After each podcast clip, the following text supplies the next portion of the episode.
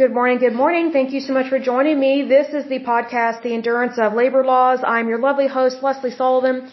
Today is episode 184, and we are going to take a look at these Superfund sites located in the state of Virginia. So first of all, I'm going to list off um, the counties or the cities where these are located. Then I'm going to list off the ones that are current active. Next, the ones that are being proposed being added to the list. And then lastly, we will discuss the ones that have been deleted from the list. So they should not be a problem anymore. So in terms of counties or cities, because these are kind of messed up a little bit in terms of this list, I try to clean up a little bit, but it's a little funky. So the city of Portsmouth, if that's how you pronounce it, Westmoreland, city of Portsmouth, Warren County, Buckingham County, Chesterfield County, York County, Culpeper County, Chesterfield County, Roanoke County, Pittsylvania County, City of Suffolk, City of Newport. This next one I can't really pronounce. I think it's Albemarle, if I'm pronouncing that correctly. That's a county. Hanover County, Loudoun County, uh, Alleghany County, Spotsylvania County, if that's even real. That one sounds a little bizarre because they, they have Pennsylvania, not Pennsylvania, but Pittsylvania County, then Spotsylvania County. So some of this stuff, it sounds a little weird to me. Next one is City of Hampton, Roanoke County. Then we have City of Virginia Beach. Let's see, York County, City of Norfolk, City of Portsmouth, York County, City of Portsmouth, Henrico County, Frederick County, Smyth County, City of Suffolk, City of Chesapeake, City of Suffolk, and Nelson County. So if I have listed off a county or city multiple times, that means that they have multiple Superfund sites there. So that's why these tend to get really serious really quick because it's important to know where these toxic, hazardous Superfund sites are located because you know these very well you know these very well could be located in someone's backyard or in your community so it's important to know where these are located so let's go ahead and take a look at the ones that are current and active and an issue so the first one is Abex Corporation. It's located in the city of Portsmouth. It was added to the list in 1990. Next one is Arrowhead Associates Scovill Corporation. It's located in Westmoreland County and was added to the list in 1990. Next one is Atlantic Wood Industries Incorporated. It's located in the city of Portsmouth and was added to the list in 1990. Next one is Avtex Fibers Incorporated. It's located in Warren County and was added to the list in 1986. Next one is Buckingham County Landfill. Again, landfills tend to be really bad for some stupid reason. This one's located in Buckingham County and was added to the list in 1989. Next one is C&R Battery Company Incorporated. It's located in Chesterfield County and was added to the list in 1987. Next one is Chisman Creek. It's located in York County. It was added to the list in 1983. Next one is Culpeper Wood Preservers Incorporated. It's located in Culpeper County and was added to the list in 1989. Next one is Defense General Supply Center DLA. It's located in Chesterfield County. It was added to the list in 1987. The next one is First Piedmont Rock Quarry Route 719, big old long title. It's located in Pittsylvania County. Sounds a little bizarre. Um, this one, it doesn't give me a date of when it was added to the list, but it is still current and active. Next one is former Nance, I think it's Nansemond, if I'm pronouncing that correctly. It's located in the city of Suffolk. It does not give me a date of when it was added to the list, but it is still current and active and a problem. The next one is Fort Eustis, and this one was caused by the United States Army. This one is located in the city of Newport. It doesn't give me a date of when it was added to the list, but it is still a problem, still an issue. Next one is Greenwood Chemical Company. I don't have an area of where this one is, but it was added to the list in 1987. The next one is H&H Incorporated. It is a burn pit, not good. It's located in Hanover County. It does not give me a date of when it was added to the list, but it is still current and active. The next one is Hidden Lane Landfill. I don't have a location or a date of where this one is, but it is still current and active and a problem. Next one is Kim-Stan Landfill. Again, landfills tend to be really bad for some stupid reason. I don't have a location on that landfill, but I do know it was added to the list in 1999. Next one is L.A. Clark and Son. Uh, that is a Superfund site. It's located in Spotsylvania County. Sounds fake. Who knows? These county names are a little strange. I don't have a date of when the, this one was added to the list, but it is current and active and a problem.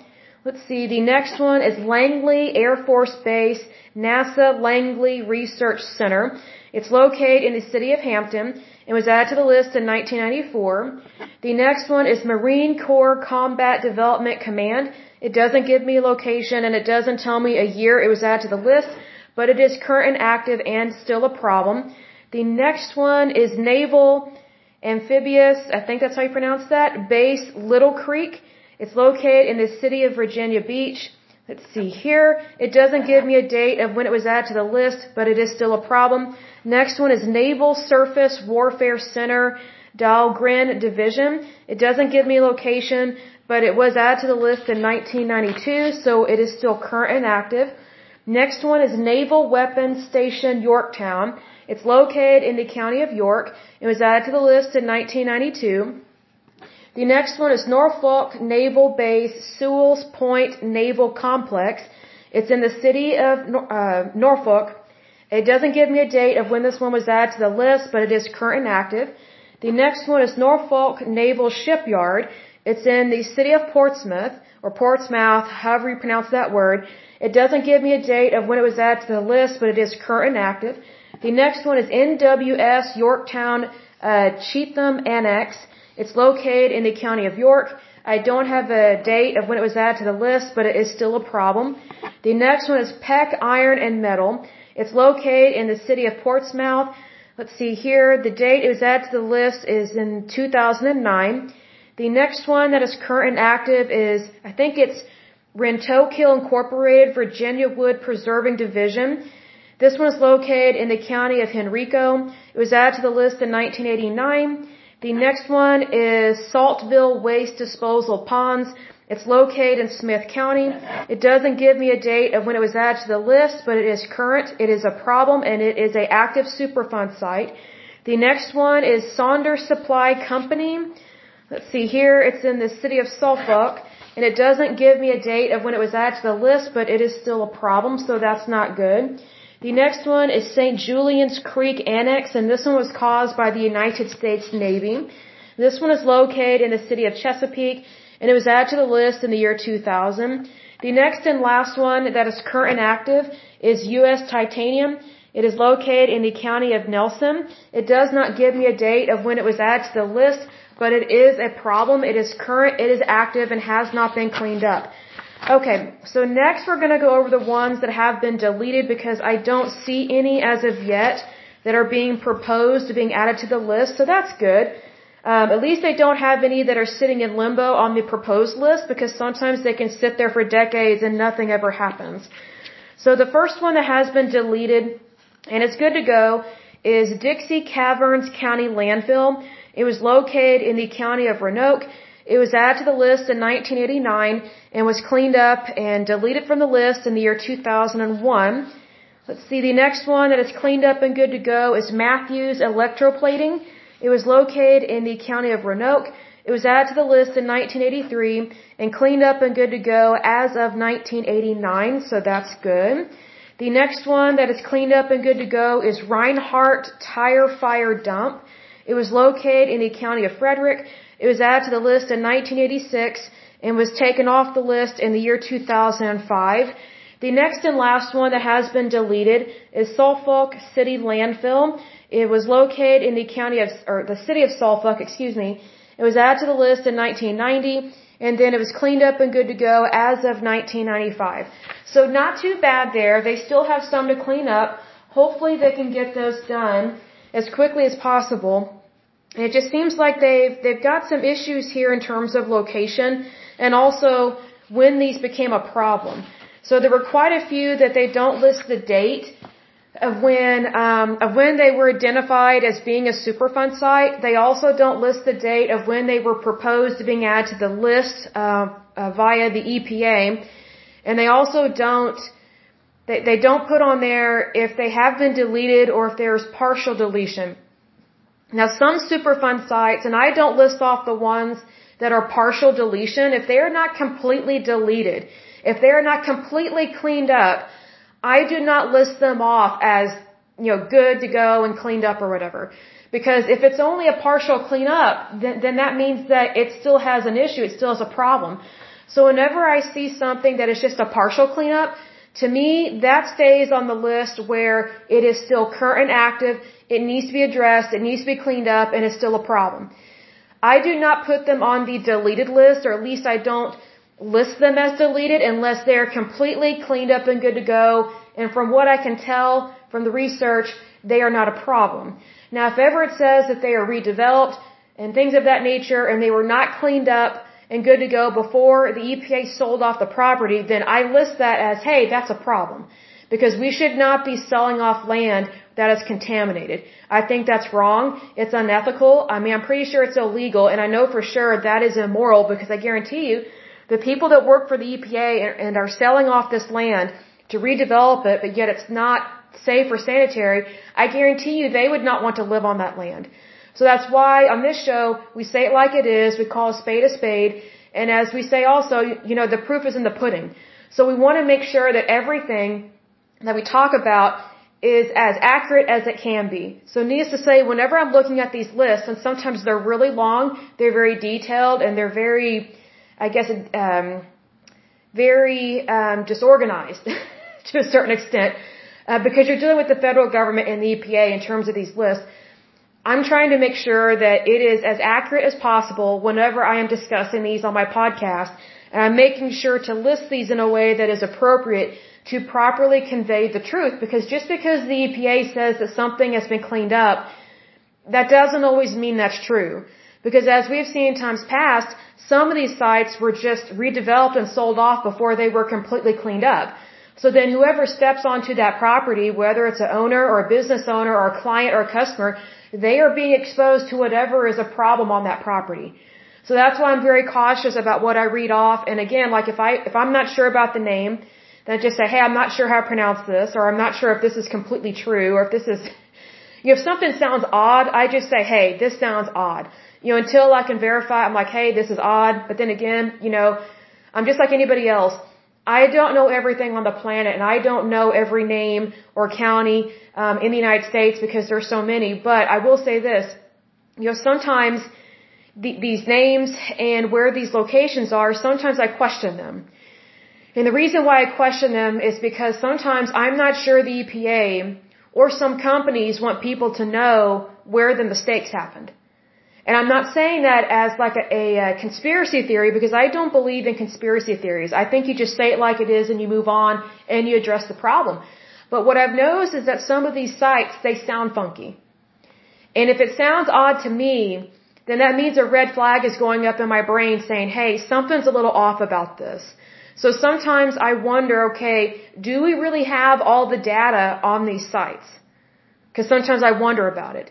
Um, but to say, the funky ones, later in time, I will circle back to those, and if I find anything that is bizarre or doesn't make sense, I will do a podcast on those and say, hey, this location or this Superfund site said it was located within this proximity or, or within this county line, but it's actually not. So that's why sometimes whenever I'm reading through these lists, like yes, I'm, I'm reading off a list, but sometimes you know, I have a bad habit of uh, of saying or speaking what I'm thinking. Like I don't have a filter. you know, I just don't. I've been like that ever since I was a child, and it was way worse when I was younger. I mean, it was, way worse. Like I was, I was told that I was super blunt as a little girl. I was like, I'm not being blunt. I'm just telling you what I think. And I guess that's not what people want to hear to a certain extent. Um, but I say, who cares? Because we have freedom of speech in this country. But anyway, sometimes when I'm reading off these lists, sometimes like things will come up in my mind and I'm like, okay, that sounds really odd and bizarre about that. And but yet I'll move on with the list, but you know, there's kind of like a ticket tape of, of oddities. And so whenever I'm done with the podcast, I, I go back and I make a list or I research things and I look at the ones that struck me as odd as we were going through the list. So that's why sometimes I'm like, wait a second, that sounds weird. That's because I'm just talking as I'm thinking or reading and I, I tend to just say it as I'm thinking it. so I don't have a filter. So that's why sometimes my podcast, that's why sometimes they sound like that, just because I very rarely stop and think about something because, um, I, that's just not how my brain is. My brain, um, It very much runs like a ticket tape. It very much runs very quickly with data. It's kind of like, you know, if you remember that movie, The Matrix, you know, it has all those data and all those numbers just flowing everywhere. Sometimes that's what my brain feels like whenever I'm reading or analyzing a list. You know, like for example, you know, if ever, you know, I am to meet somebody, you know, they'll be talking and as they're talking, my brain will pick up on different words of their sentences and it will start to memorize and categorize different things as this person is speaking to me. That's just how my brain works. Sometimes it irritates me, but I've learned to get over that and just be appreciative of the gifts that God gives us, even if I don't always understand how God made me. I'm just trying to, you know, I'm just trying to make it through this world just like anybody else, but I have learned that, you know, sometimes the things that irritate us about ourselves are actually our God-given talents. So I've learned to embrace the things that, that used to frustrate me about myself and um, how I would, um, or how my brain would interpret data and then how I would speak to people. And I've just learned to be who God has made me to be and just go with that. Um, and I know that may sound kind of odd to say that on a podcast about the endurance of labor laws. Um, but I've learned over the years it's better to be yourself and just let the chips fall where they land. But just FYI, that's why sometimes when I'm reading off these lists, like it's like a, a ticket tape or a Rolodex of data is developing in my brain as we're talking about things to look into, and that's why we have so many episodes. Um, like we're getting close to um, the episode 200, which is a milestone for this podcast. I think this is great. So it's one of those things that I started this podcast, um, not really thinking that hardly anyone would listen to it. I did. I thought it would just be a few people, to be honest. I thought it would only be people locally here in Oklahoma. But this podcast, I think if I remember correctly, has been heard in over 25 or 26 countries. I'd have to count it up. It's quite a few, maybe in the 30s now, in terms of countries that, that have listened in. But I'm just amazed at that. And I just think it, it's such a wonderful thing to see all you guys online and on these podcasts and also check out our YouTube channel. Like more and more people are listening in on our YouTube channel and communicating to us or, or with us through the YouTube channel. I think that's a great thing because I was not expecting that. And even if the comment is snippy, and someone did leave a snippy comment, you know, it's just water rolling off a duck's back. And I will say this, you know, way back in the day, I would say in my early 20s or my mid 20s, I would have been totally offended at any kind of snide comment because I, I was very, um, I was easily offended, I'll just say it. And um, I think it's a horrible way to live to be easily offended. Um, but it's one of those things I can tell that I've grown in maturity and I've grown in my expertise. I've grown my career because I'm not offended hardly at all by what people say about things like that. Um, you know, basically the only way you could offend me is to tell me my cat is ugly. and, and you know, hence I don't bring family photos to work. so, um, it's one of those things that um, I, I run a pretty tight ship in terms of having a private life and things like that. So I make work about work. I make family about family. I don't cross those two things over. I just don't do that because I think that leads to a lot of stress. But needless to say, um, this has been a very interesting podcast, and we will continue on for sure. We are getting closer and closer um, to our next mile mark, which is our 200th episode, which is absolutely awesome. And so in the, in the next podcast, we will discuss the Superfund sites located in the state of Washington. And I think this is really interesting to, to look into all the different Superfund sites that are located in the different states and territories within the United States because, you know, you know, there are some states that, you know, when I think about them, it, you know, I think about them as being, you know, environmentally sound and they're beautiful and just untouched by anything and they come to find out when you actually look into it, some of these states have just as many problems as your state, if not worse. So that's why some of these things kind of shock me. I'm just like, oh wow, learning something new, that's for sure. Um, but I will go ahead and end this podcast. But as usual, until next time, I pray that you're happy, healthy, and whole, that you have a wonderful day and a wonderful week. Thank you so much. God bless and bye bye.